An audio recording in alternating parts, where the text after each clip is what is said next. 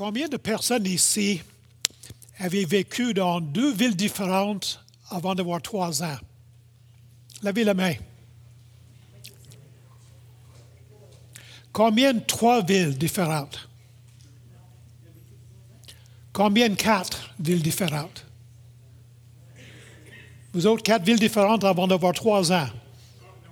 Pas avant trois ans.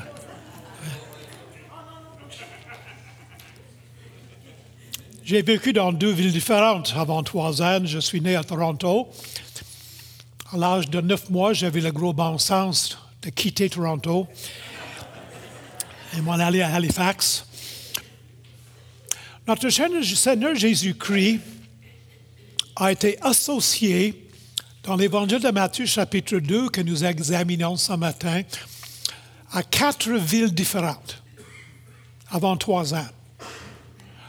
Et nous avons invité Linda de venir lire pour nous l'Évangile de Matthieu au chapitre 2 et nous allons voir comment ces quatre villes-là, ça a été prophétisé 700 ans avant.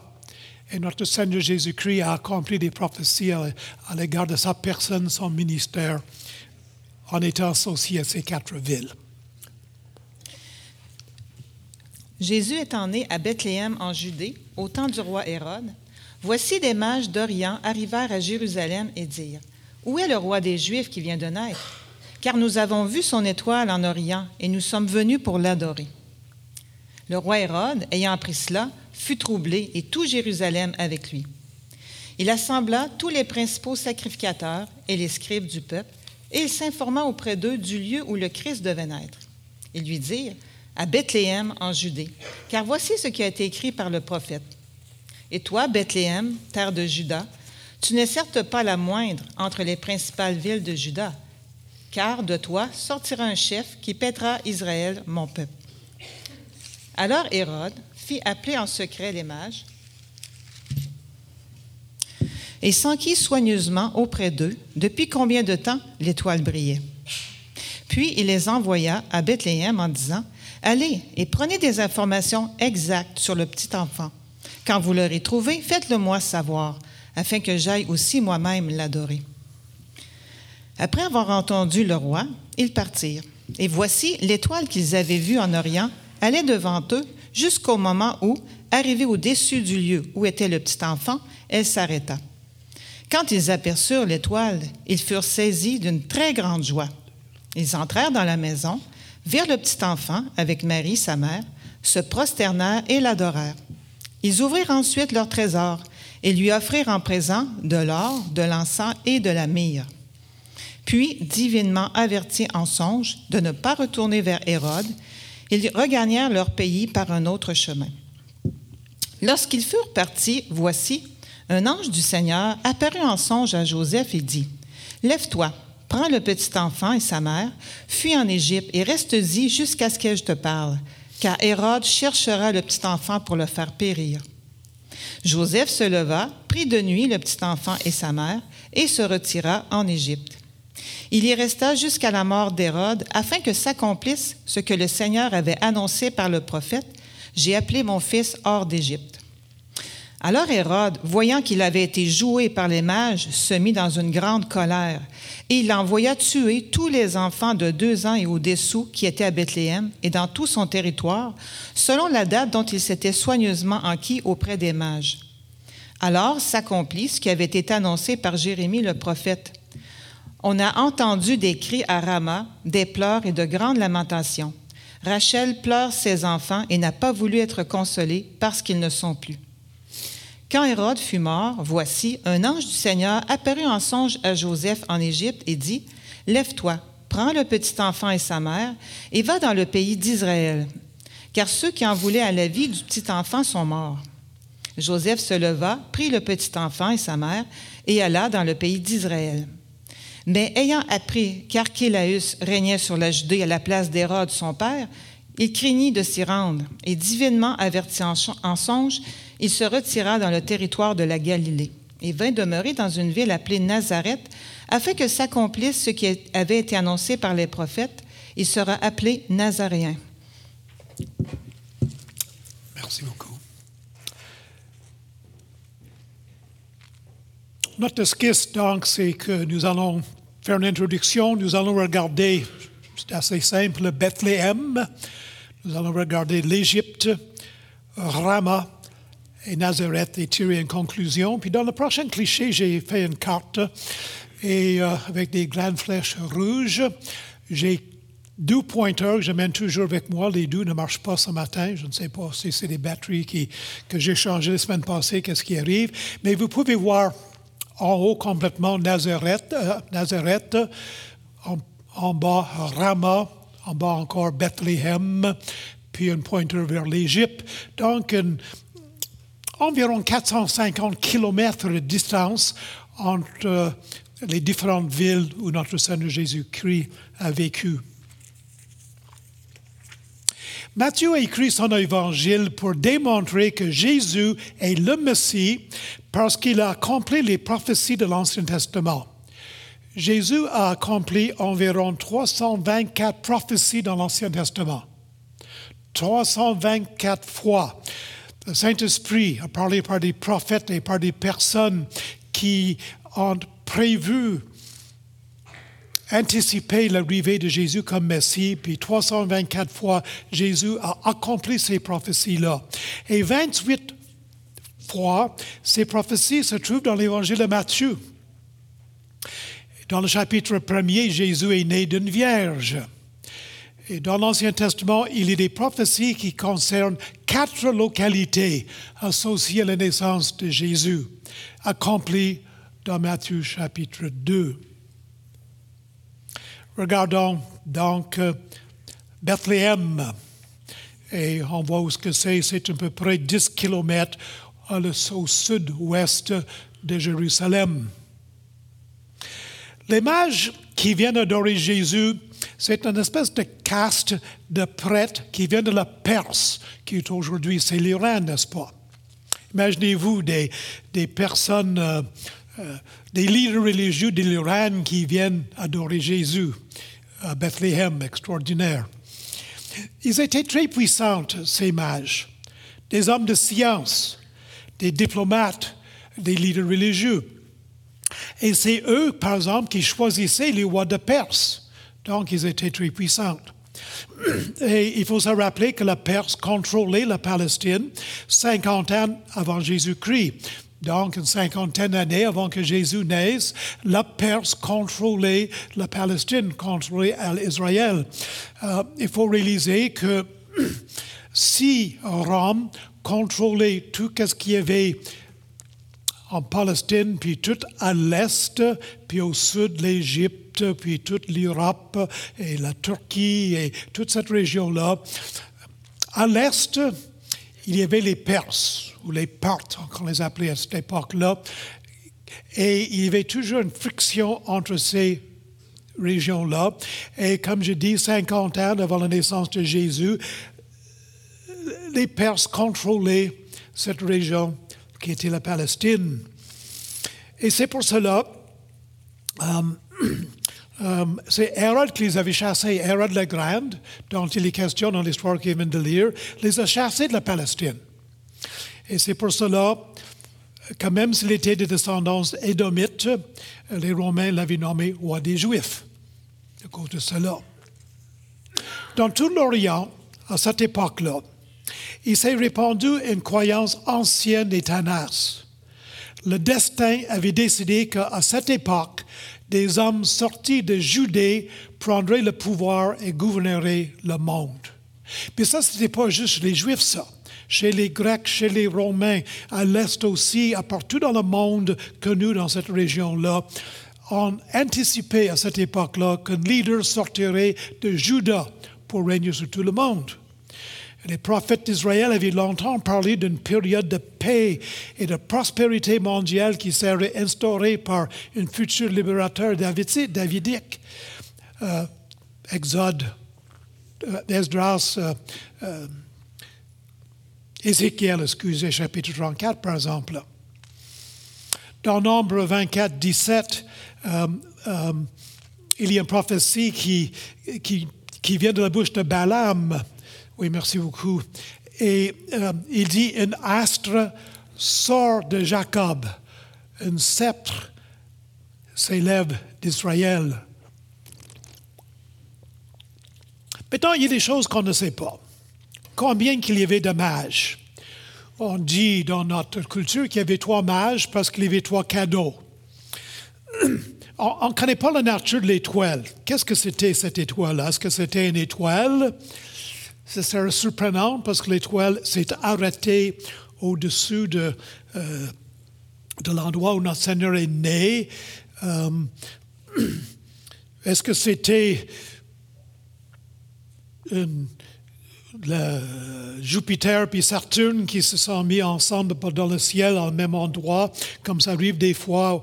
Euh, Est-ce que c'était la gloire de l'Éternel, c'est ça que je crois moi, qui s'est révélée à la naissance de Jésus? Puis, on ne sait pas la compréhension spirituelle de ces mages-là. Mais on sait une chose, 500 ans auparavant, Daniel était leur chef. Donc, ils avaient un certain héritage spirituel, mais on ne sait pas exactement quoi.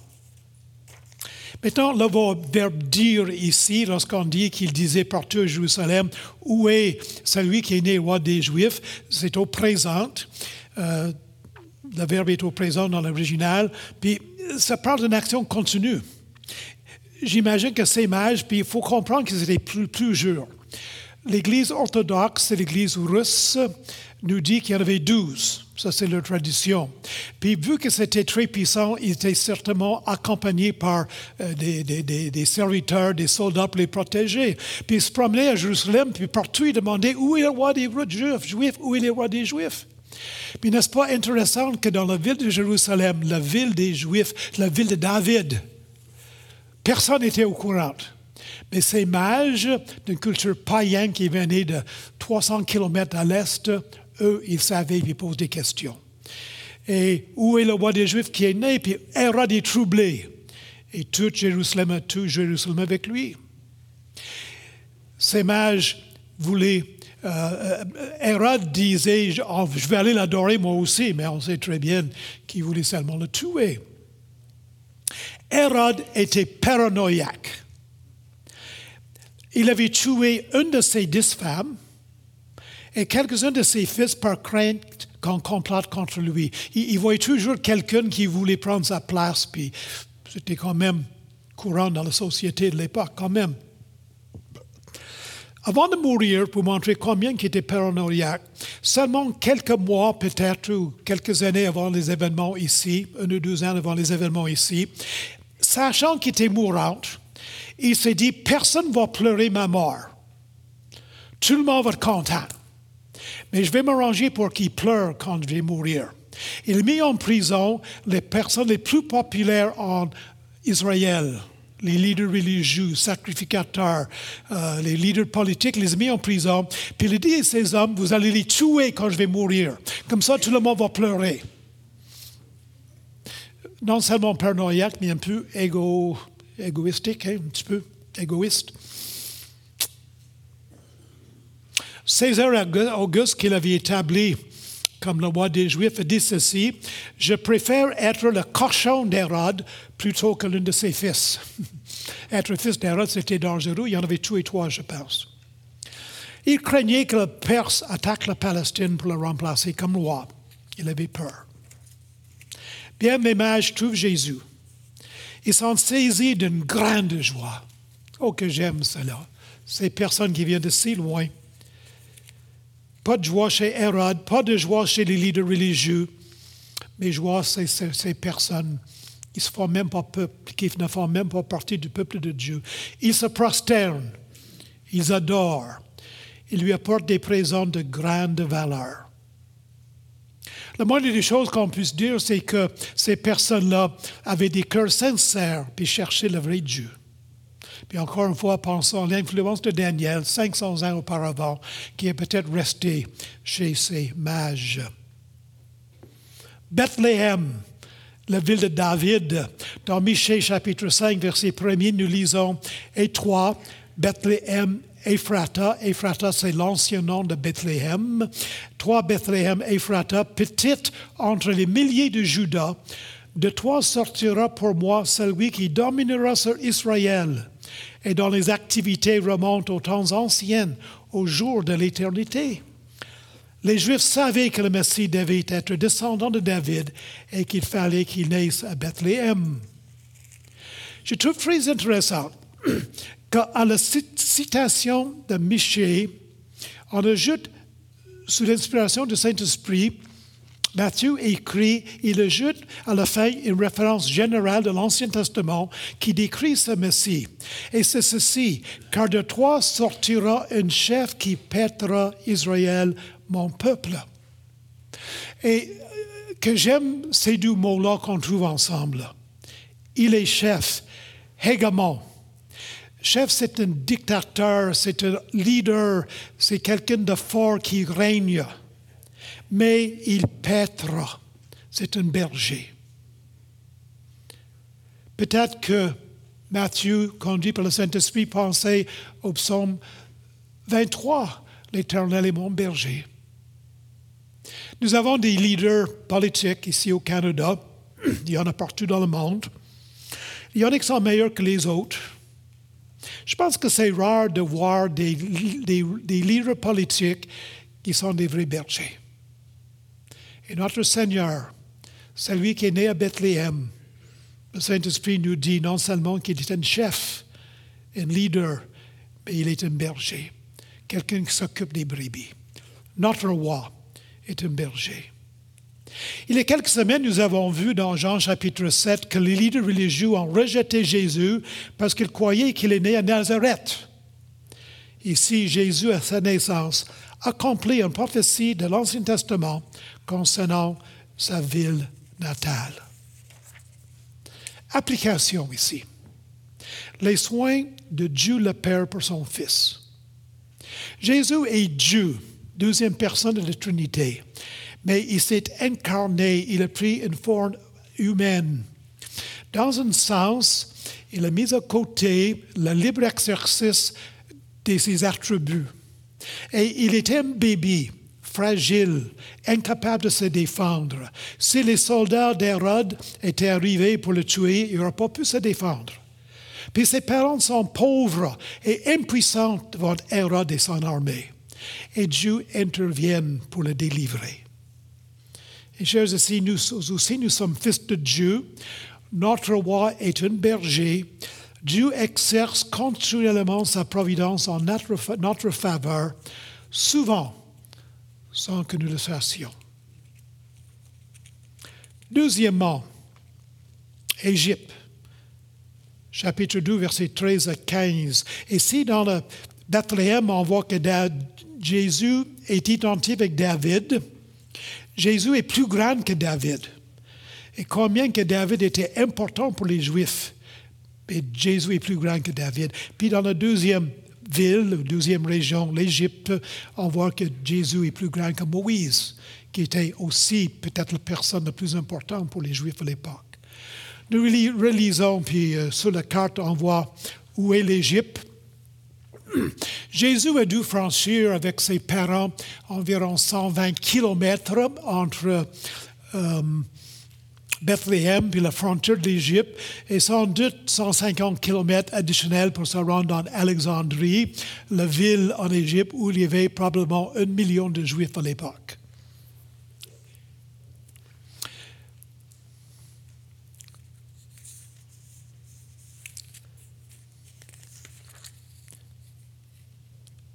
Et pourtant, j'avais mis en tout cas ce programme. Joseph, Marie et Jésus se sauvent en Égypte. C'est le mot fugo dans l'original, notre mot fugitif, vous connaissez ce mot-là, vient de ce mot-là. Ils, sauvent, sont en danger. Comme j'ai dit, environ 300 kilomètres à pied, avec un bébé. A probablement plus d'un million de Juifs dans la région d'Alexandrie. Ici, dans son histoire personnelle, Jésus s'identifie avec son peuple les Juifs qui ont dû se réfugier en Égypte 1800 ans auparavant. Osée, chapitre 11, nous lisons ceci. Quand Israël était jeune, je l'aimais Et je l'appelais mon, j'appelais mon fils hors d'Égypte. Et c'est cette prophétie-là qui est indirecte un peu que Jésus accomplit ici. Dans le contexte d'Osée, vous connaissez l'histoire, Osée le prophète qui se marie avec une femme, qui l'abandonne, qui devient prostituée, euh, euh, qui vit une vie de immoralité terrible. Quand elle perd sa valeur, tellement maganée par la vie de prostituée, elle est vendue, elle est sur le marché pour être esclave.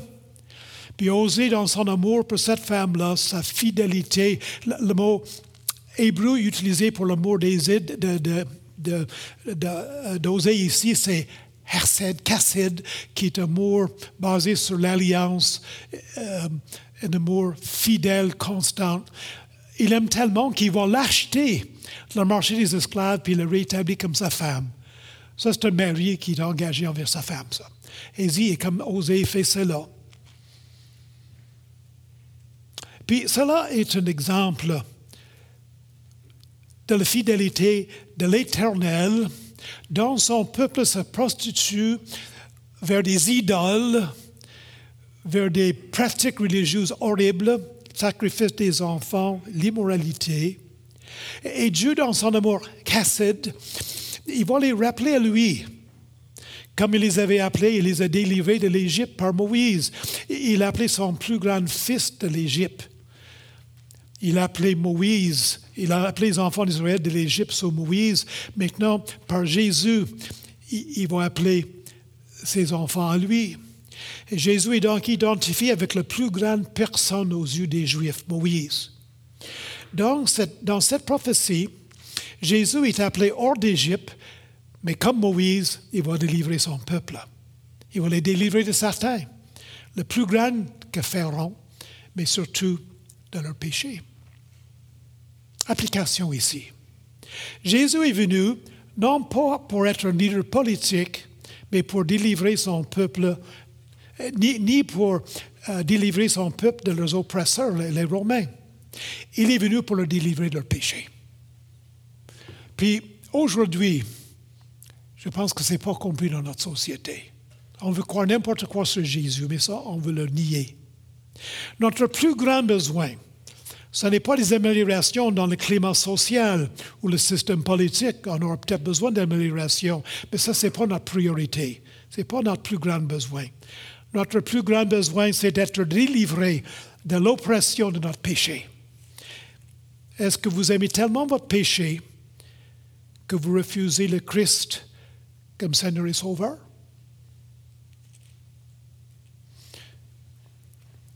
Demain matin, je pars pour le Vancouver. Ce n'était pas prévu. Vendredi, j'ai appris que mon frère, qui s'appelle Rod, est aux soins palliatifs. Il a 68 ans. Il ne connaît pas le Seigneur. Il a eu une vie vraiment difficile, une vie de péché. Il a besoin du Seigneur. Je vais à Vancouver parce que je veux une dernière fois lui parler l'Évangile. Si vous pouvez prier pour moi, me donner les bonnes paroles, ouvrir le cœur de mon frère avant que ce soit trop tard. Il reste une semaine à vivre peut-être. J'espère qu'il ne va pas mourir avant que j'arrive lundi après-midi. J'ai peur que pendant toute sa vie, cet homme-là qui été élevé à l'école des dimanche, comme moi, qui connaît la vérité, qui a aimé son péché, qui a préféré son péché à la personne de Jésus-Christ, que Dieu, dans sa grâce, va l'appeler à lui, va ouvrir son cœur. Priez pour moi, s'il vous plaît, que le Seigneur me donne des bonnes paroles demain après-midi, puis peut-être mardi. Et vous, préférez votre péché au Fils de Dieu? Troisièmement, Rama, qui nous parle de souffrance.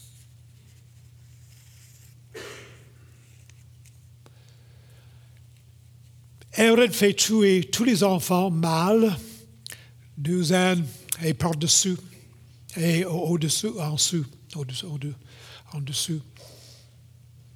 Comme dans la citation d'Osée, cet événement nous rappelle Pharaon qui voulait tuer tous les enfants mâles juifs. une autre tentative de Satan pour détruire le peuple de Dieu, pour empêcher que le Christ soit né. Rama hauteur.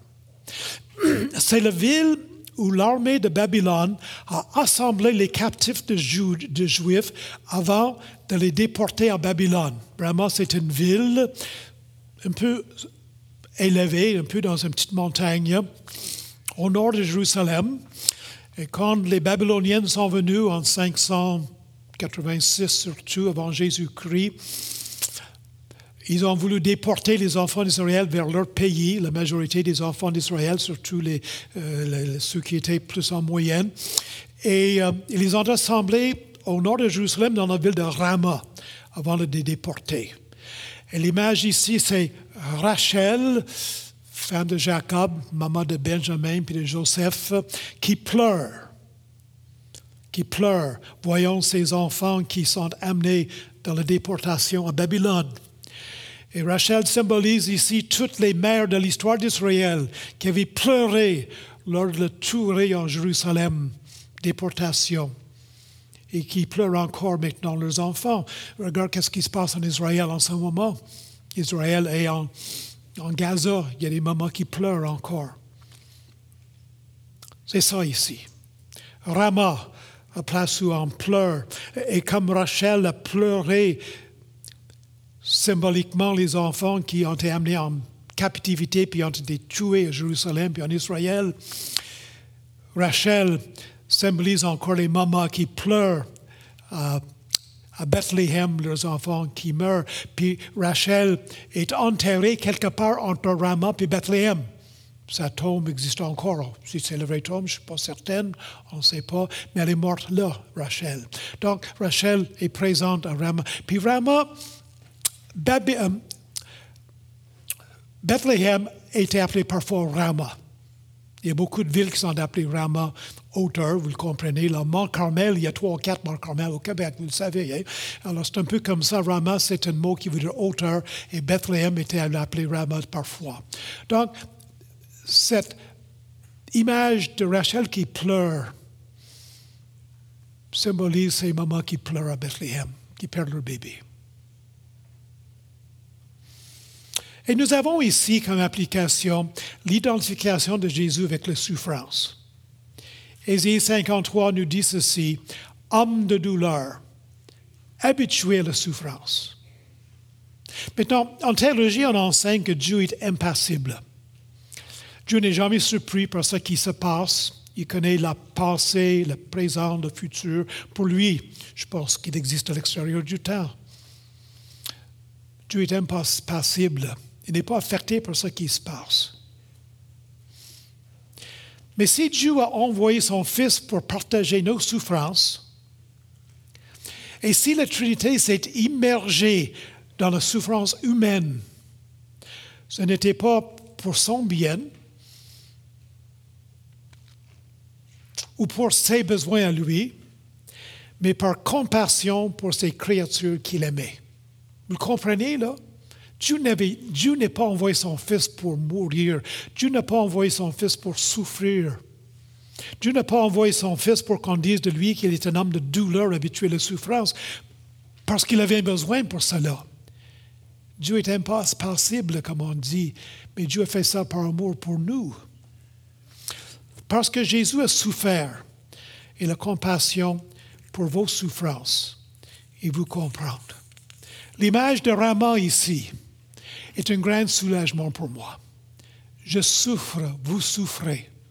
Plus qu'on veille, plus qu'on souffre. On souffre par nos enfants, par nos petits-enfants, par les mal, de dos. Euh, vous êtes chanceux, je suis capable de prêcher une heure et demie, mais après 40 minutes, je suis plus capable de me tenir debout, alors j'arrête. Euh, mais vous comprenez, on souffre. Mais quand on souffre, on réalise que Dieu le Fils comprend nos souffrances. Quel soulagement. Jésus, avec Rama, avec cet endroit-là avec lequel il est identifié, il était identifié, identifié avec nos souffrances. Puis enfin, Nazareth. Et je pense que j'ai mis une carte ici. Oui, on voit Nazareth au nord. 120 kilomètres peut-être au nord de Bethléem.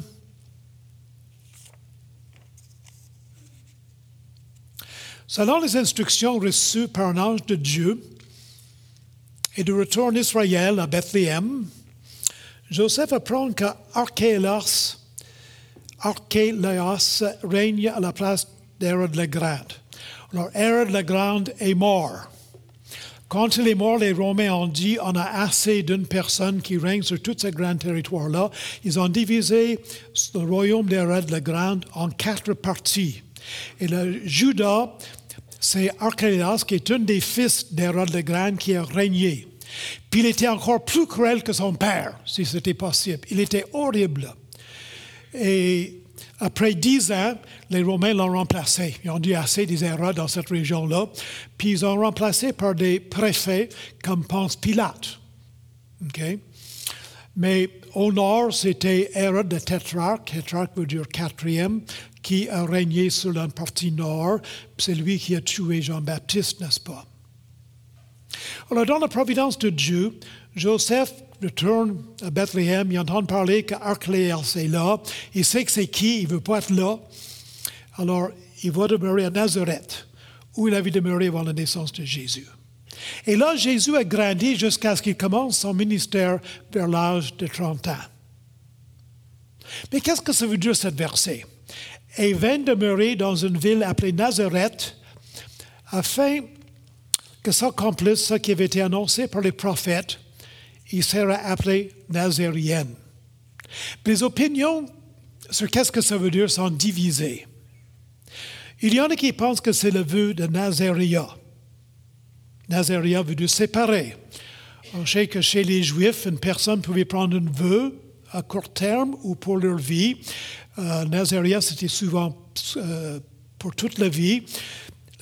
Ces personnes-là ne pouvaient plus couper les cheveux ils ne pouvaient pas s'approcher d'un corps mort, même si c'était leur maman ou leur papa. Ils ne pouvaient pas s'approcher d'un corps mort. Ils ne pouvaient pas boire du vin. Et ils étaient complètement donnés au service de Dieu. Jean-Baptiste avait probablement, probablement pris un vœu de Nazaria. Alors, pour certaines, pour certaines personnes, ils regardent le mot Nazaria, puis ils regardent le mot nazérienne, puis ils disent Ah, c'est le même mot. Jésus était. Euh, il, avait fait un vœu de Nazaria. Non. Non. À un moment donné, Jésus a dit aux, euh, leaders religieux, Jean le Baptiste est venu, sa vie simple, prenez pas de vin, coupez pas les cheveux, puis vous l'avez critiqué. Puis moi, je viens, puis je bois du vin, puis je mange avec des pécheurs, puis j'ai ressuscité mort, des morts. Vous me critiquez. Vous n'êtes pas content jamais, hein? Pas content de Jean-Baptiste, pas content de moi. Jésus n'avait pas pris un vœu de Nazaria. Pas du tout. Alors, c'est pas ça. Il y en a qui pensent que ça vient du livre d'Ésaïe au chapitre 11, le verset premier. Euh, puis un rameau sortira du tronc d'Ésaïe et un rejetant naîtra de ses racines. Puis Ésaïe va dire au, chapitre 53, il est élevé devant lui comme une faible plante, comme un rejetant qui sort d'une terre desséchée. Et le mot rejetant ici, c'est Nazaire, qui ressemble un peu à Nazérienne. Puis on dit, bon, euh, ça veut dire que Jésus accomplit en Ésaïe euh, euh, ce qu'Ésaïe a prophétisé il sera un rameau qui sort du trône d'Ésaïe. L'idée étant donnée qu'il n'y a, plus de roi en Israël depuis 580 années. Euh, l'arbre généalogique des rois d'Israël est mort. Mais de cet arbre-là, il va pousser un rejeton, puis ça, c'est Jésus. C'est ça que l'interprétation qu'on donne. Je ne suis pas d'accord. Vous savez que mon nom est Douglas, puis comme on fait souvent, euh, en raccourci, puis on m'appelle Doug. D-O-U-G, Doug. Comme Catherine devient Cat, J'ai un ami qui s'appelle Nathanaël, on l'appelle toujours Nata. Mon nom est Doug, D-O-U-G. En France, on dit Doug. Il y a en anglais un autre mot que vous connaissez peut-être, qui décrit un animal qu'on voit très souvent chez nous. Euh, dans notre rue, j'en vois qui vaut des milliers de dollars. Il y a une madame qui marche dans notre rue avec trois, avec trois de ces animaux-là, quatre pattes. Puis je sais que ça coûte des milliers de dollars chaque. Puis ça coûte plus cher que les enfants pour les élever. C'est quoi cet animal-là? Puis en anglais, c'est? D-O-G, D-O-U-G. Ça se ressemble un peu. Surtout en hébreu, il n'y a, pas de, de voyelle en hébreu. Hein? En hébreu, il y a juste des consonnes. D-O-U-G, D-G. D-O-G, D-G. En hébreu, on pas c'est les mêmes, D-G. Ça se ressemble. Mais s'il vous plaît, je ne suis pas un chien. Je ne suis pas un enfant de chien non plus.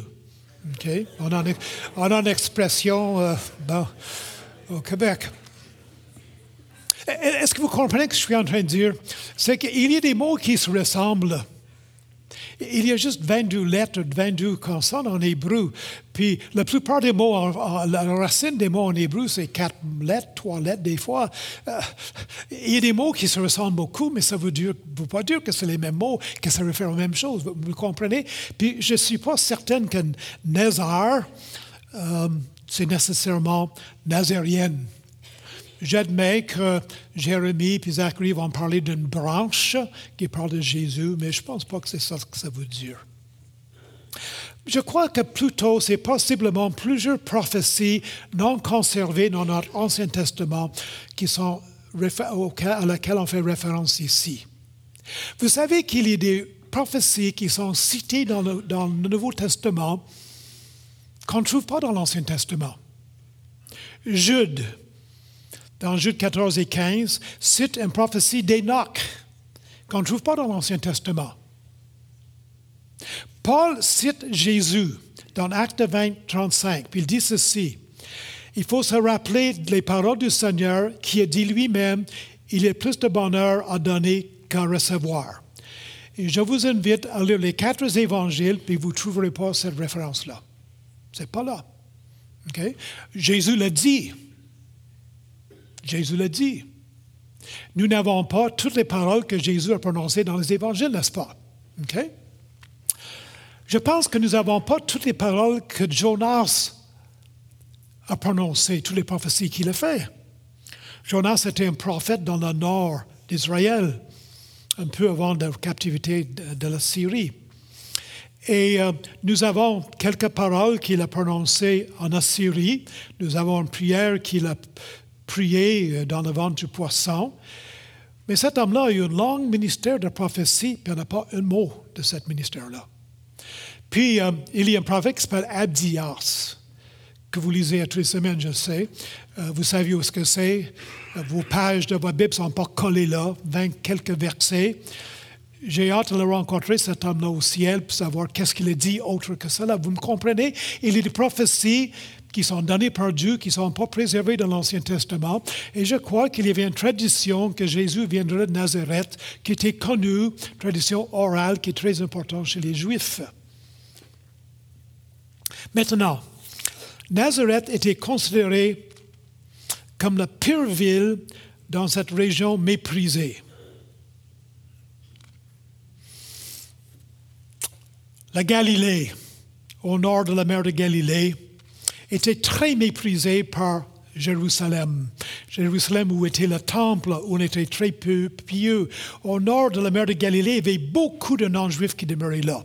On y élevait des cochons. Ce peuple-là n'avait pas l'avantage de, euh, de, visiter le temple régulièrement. Ils étaient considérés comme impies. Et de toute la Galilée, la pire ville, c'était Nazareth la ville la plus méprisée. Dans Jean chapitre 1 verset 45, Nathanaël, qui est un des disciples, dit ceci, Peut-il venir de Nazareth quelque chose de bon?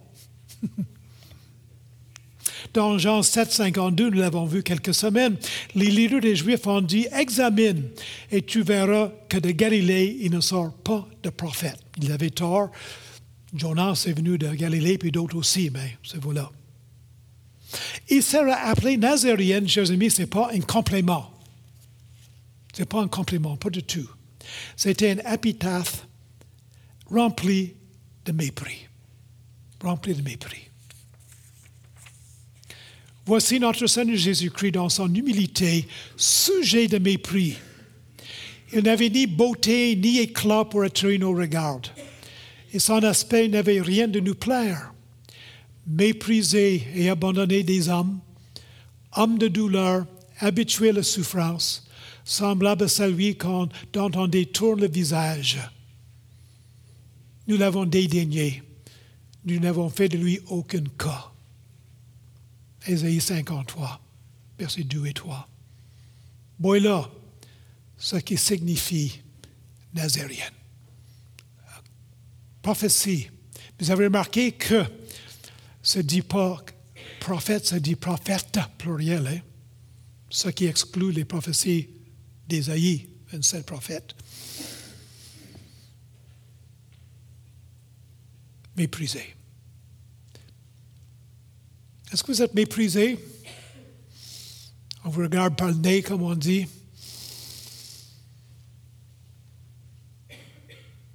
Alors, chers amis, notre Seigneur Jésus-Christ, c'est lui qui est le sujet des louanges, des archanges, des chérubins, depuis tout, depuis qu'ils sont créés.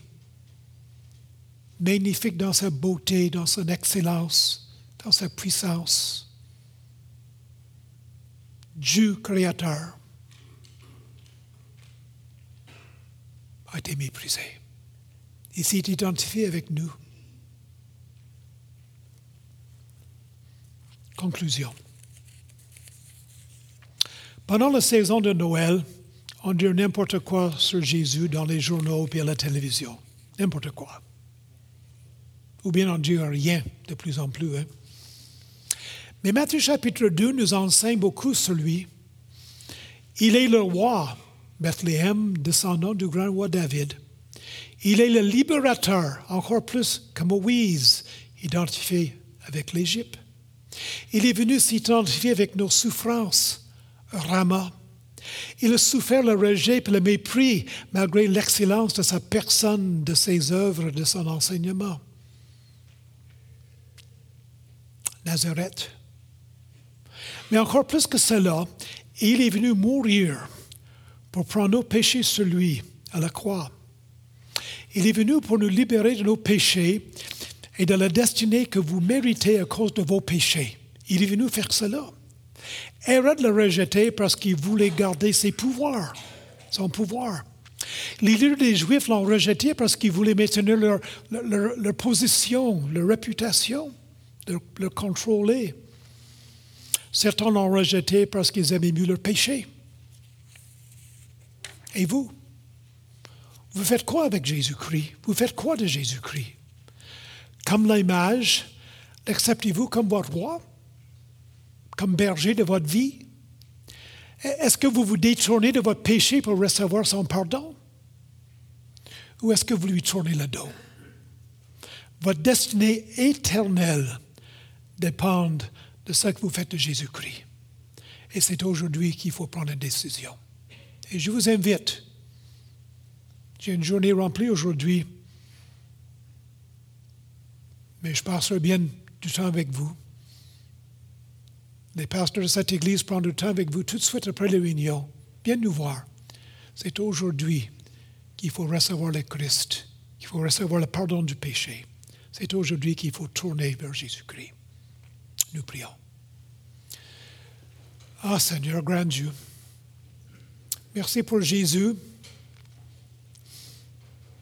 Il est vraiment celui qui devait être envoyé, le Messie, le Sauveur du monde, envoyé par Dieu le Père pour être le Sauveur du monde. Anticipé par des centaines de prophéties de l'Ancien Testament, Chacune, il accomplit. Puis voici, il accomplit quatre prophéties concernant les villes qui étaient distantes de centaines de kilomètres avant qu'il ait trois ans. Quelle preuve qu'il est celui qui était prévu dans l'Ancien Testament. Quelle preuve qu'il est Dieu. Quelle preuve qu'il est notre Sauveur, qu'il est le Messie. Et nous, Seigneur, l'aimer comme nous devons l'aimer, de nous soumettre à lui. Et pour celui qui est ici aujourd'hui, qui ne le connaît pas encore comme Sauveur, qu'aujourd'hui, il tourne vers Christ pour le recevoir comme Sauveur, pour se soumettre à lui comme roi de sa vie pour devenir enfant du Seigneur. Nous demandons au nom de Jésus. Amen.